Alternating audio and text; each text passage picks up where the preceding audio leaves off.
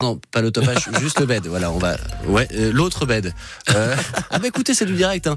Parce que voilà, celui-ci. Juste pour dire aussi que si vous allez sur francebleu.fr Alsace, il y a euh, l'occasion d'aller à Chypre. Oui, c'est ça aussi un, un voyage qu'on vous offre euh, avec tout frais euh, compris, c'est France Bleu Alsace qui régale. Vous allez cliquer là aussi sur ce voyage à l'Arnaca qu'on vous offre, qu'on vous offre pardon, durant une semaine. Excusez-moi, je confonds vitesse et précipitation. Et désolé pour nos amis de France Bleu Alsace, on est très en retard. Merci, bonsoir. À Ciao. demain, À ciao. demain, ciao. Et merci d'être avec nous en ce vendredi, euh, jeudi 1er février. Je me, oh là là. alors Je vais me coucher, moi. hein.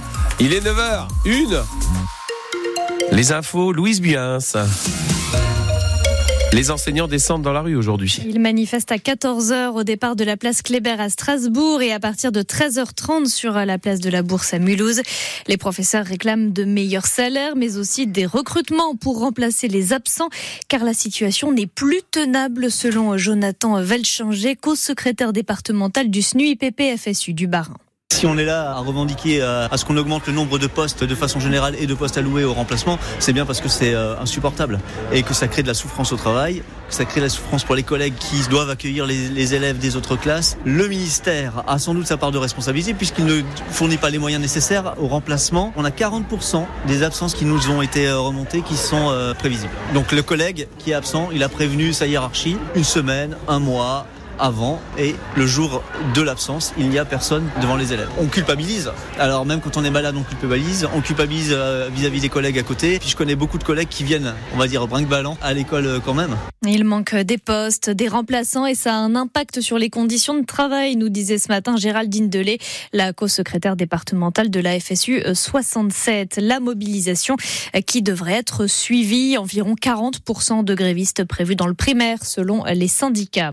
Autre colère qui ne se calme pas, celle des agriculteurs. Sur la M35 à Strasbourg, le blocage est levé, mais il démarre dans le Haut-Rhin dès 14h sur la 36 à hauteur d'Ottmarsheim. Il y a pourtant eu beaucoup d'annonces de la part du gouvernement et des concessions de l'Union européenne. Valentine Lethès, Bruxelles accorde notamment une nouvelle dérogation sur les jachères. Cette obligation de laisser au moins 4% des terres au repos sans les cultiver, les haies, les arbres, les fossés sont également prises en compte et depuis 2023, c'est à nouveau l'une des conditions à remplir pour toucher les aides de la PAC, la politique agricole commune. Une norme de plus s'indignent les deux premiers syndicats de France, la FNSEA et la coordination rurale. Seule la Confédération paysanne parle d'une mesure protectrice puisque les jachères améliorent le rendement des cultures les années suivantes, protègent la biodiversité et limite aussi la surproduction. Mais la mesure n'a toujours pas été appliquée pour que les agriculteurs augmentent leur production et compensent le manque de céréales ukrainiennes sur le marché. Et face désormais à leur mobilisation, Bruxelles leur propose à la place d'atteindre un seuil de 7% de cultures intermédiaires. Autrement dit, capables de piéger l'azote dans le sol, comme les cultures de pois ou de lentilles. Le tout sans utiliser de produits phytosanitaires. À l'avenir de l'agriculture en Europe, au programme des discussions prévues dans une heure maintenant entre Emmanuel Macron et la présidente de la Commission européenne, Ursula von der Leyen. Chez nos voisins allemands, la grève des transports en commun démarre ce soir à 20h. Ça va être très compliqué de prendre le bus, le tram ou le métro jusqu'à demain soir. Un rendez-vous très attendu cet après-midi au tribunal de Strasbourg. La maire de Lina va rencontrer deux juges en charge de l'enquête. Elle espère avoir accès au dossier et obtenir des détails sur les investigations en cours quatre mois après la disparition de l'adolescente de 15 ans. En ce 1er février, notre porte-monnaie va en prendre un coup. Hausse d'environ 10% des tarifs de l'électricité, 3% pour les péages Le taux du livret d'épargne populaire, lui, diminue. Euh, Meilleure nouvelle et un peu d'espoir si un crédit immobilier vous a été refusé. Les banques revoient ce mois-ci les dossiers avec un nouveau dispositif pour les clients qui en font la demande. Mes amis, au secours, une femme vient de mourir gelée cette nuit sur le boulevard Sébastopol. Les mots de l'abbé Pierre le 1er février 1954. Il faisait moins 15 degrés à Paris et le prêtre lançait un vibrant appel pour aider les sans-abri à se loger.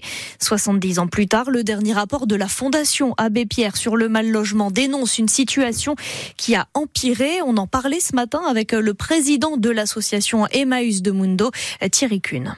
70 ans après, la situation ne s'est pas améliorée, bien au contraire, alors que, et c'est là le paradoxe, et c'est ce qui est un motif de colère pour le coup, on a des solutions, euh, beaucoup d'associations les mettent en pratique, et par contre, on n'a jamais été aussi riche, donc on a les moyens de, de trouver des solutions aujourd'hui. Plus de 300 000 personnes à la rue, donc euh, il y a les personnes qui sont mal logées, qui sont dans des logements insalubres, euh, euh, et puis les, les, les personnes qui vivent à la rue, il y en a plusieurs milliers à Strasbourg.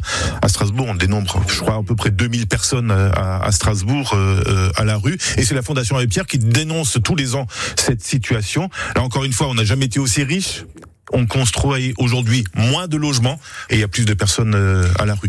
Thierry Kuhn parle des logements qui manquent. Dans son discours de politique générale, Gabriel Attal a annoncé cette semaine 30 000 nouveaux logements créés d'ici trois ans et dans le même temps, la